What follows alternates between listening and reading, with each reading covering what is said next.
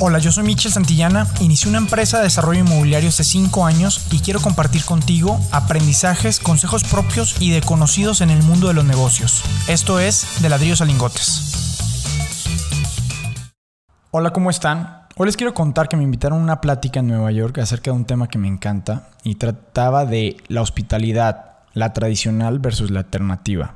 Todo esto fue en un evento de GBI Club, que para los que no lo conocen, este es un club de Toby de real estate o de bienes raíces y si están en la industria les recomiendo que lo vean. Vale mucho la pena meterse e involucrarse. Están la mayoría de los grandes jugadores de la industria a nivel Latinoamérica. Lo hacen por cada país también segmentado, pero este evento que es en Nueva York, la verdad es que es la invitación para toda Latinoamérica. Entonces había gente de Colombia, Panamá, Perú, México, etc.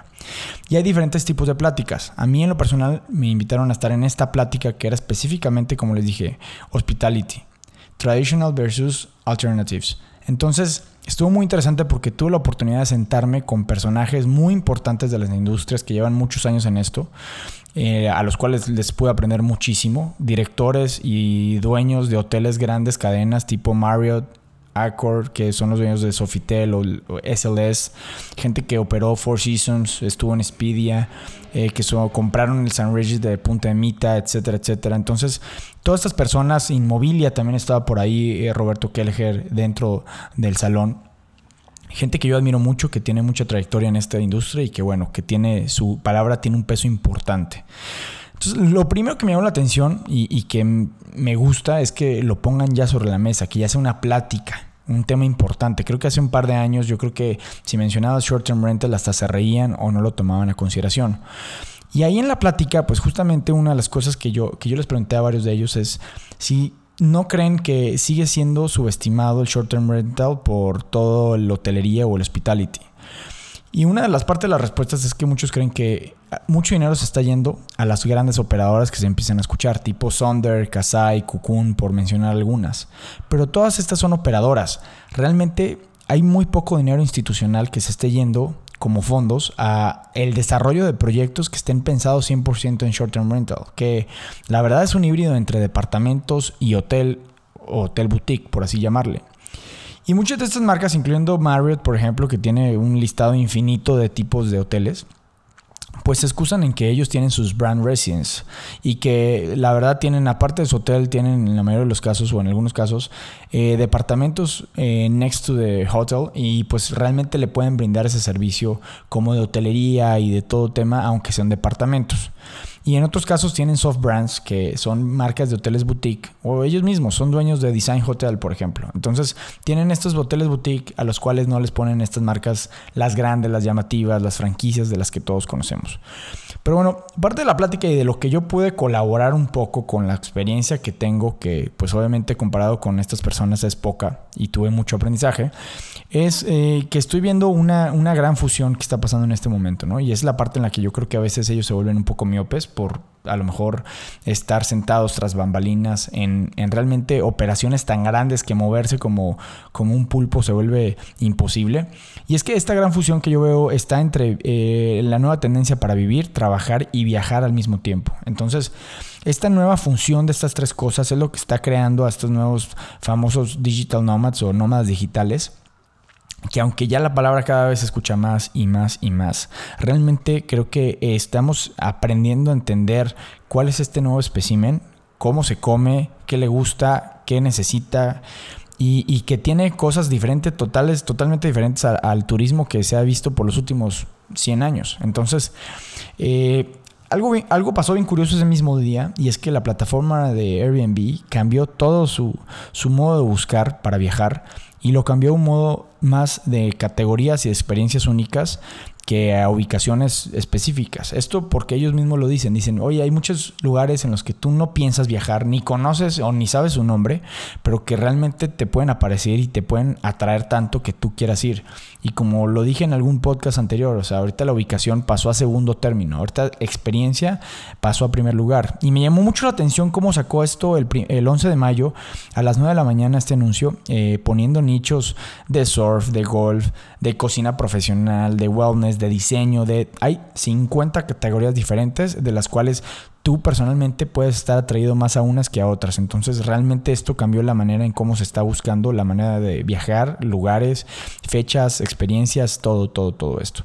Y, y ahí me llevó a otra plática que tuve yo con mis socios muy interesante en la que pensábamos si a lo mejor esta nueva tendencia está haciendo que sea de micronichos. Y efectivamente, si hay micronichos como lo sacó Airbnb, pero, pero que al mismo tiempo creemos que la personalidad, la, perdón, la personalidad del proyecto eh, a veces tiene que ser tan fuerte como para cambiar las personalidades de estos avatars que estamos esperando que lleguen. ¿Y a qué me refiero? O sea, yo creo que si un proyecto es tan sólido en su propuesta de valor, si es wellness, puede llegar gente que nunca ha meditado en su vida, que nunca ha hecho yoga, que nunca ha comido bien y que realmente lo, inmersa a este mundo y, le haga cambiar al menos por un par de días o por un par de horas la perspectiva de cómo debería de vivir. Entonces yo creo que ahí es en donde está la magia de los nuevos proyectos. No de buscar eh, al avatar ideal, no buscar al yogi, sino buscar a las personas que se quieren transformar y convertirse en esos nuevos yogis o al menos empezar a acercarse a esa nueva paz mental, por llamarle por una cosa. Pero a lo mejor yo nunca he hecho kitesurf, nunca he, hecho, nunca he cocinado en mi vida, pero pues quiero quedarme en un lugar en donde me ofrezca esta experiencia de poder llegar a elaborar con un chef, chef profesional un platillo impresionante, eh, por ponerle así un ejemplo, ¿no? Entonces, eso creo que también está empezando a cambiar. Y definitivamente la hotelería tradicional yo la veo o la vemos en conjunto con mis socios este, como un cuadro de hierros, ¿no? Un cuadro de hierro que lamentablemente pues no tiene para dónde moverse, es una franquicia. Tú ya sabes en un Marriott, por ejemplo, qué esperar, cuál ir. Y es como en un McDonald's, ya sabes que es lo mismo, lo mismo, lo mismo, o a lo mejor de una categoría más grande, ¿no? Un Applebee's o lo que quieran. Pero la no tradicional y, poniendo en la plática cuál es la diferencia entre uno y el otro, pues la no tradicional realmente lo vemos como literal un vaso de mercurio en el que eh, todo fluye, todo cambia, eh, se atreve a apostar a tendencias mucho más agresivas, a estar cambiando constantemente, a no esperar que un hotel sea lo mismo los próximos cinco años, sino a lo mejor cada dos años estar renovando de alguna manera y, reactivando lo que debe de ser. Y obviamente muchos casos de mucho éxito que ha habido eh, ahorita, creo que en lo personal, uno de los casos de éxito que mayor tiene peso, y más por ser latinoamericano, y más porque creo que combina esta fusión de las tres cosas perfectamente, es el ejemplo de Celina. Para los que no lo conocen, es una empresa colombiana que nació en Medellín, que está ofreciendo, ellos van más a la hostel, o, tipo hostales, van a ese segmento, pero están ofreciendo esta comunidad completa en donde tú te puedes quedar, tener actividades, conocer gente, vivir, trabajar y tener experiencias únicas en diferentes lugares del mundo. El otro día estaba escuchando un podcast de ellos y creo que ya tienen 80 ubicaciones a nivel mundial y están pensando abrir no sé cuántas más. O sea, su modelo de negocio es muy diferente porque aparte ellos no construyen. Ellos realmente agarran eh, ubicaciones, las remodelan y generan esta experiencia muy rápido, muy rápido en muchas ciudades rápidamente. Y pues tratan de ser lo más competitivos que puedan en el precio. Pero yo en lo personal creo que hay un área de oportunidad muy grande para desarrollar productos que estén pensados 100% para este nicho de mercado. Y viendo datos y viendo varias conferencias, porque estuvo curioso, al mismo tiempo en el que yo estuve en este, en este eh, congreso en Nueva York, existió los mismos días un congreso por una empresa que se llama Skift, que también se los recomiendo si quieren meterse en este mundo.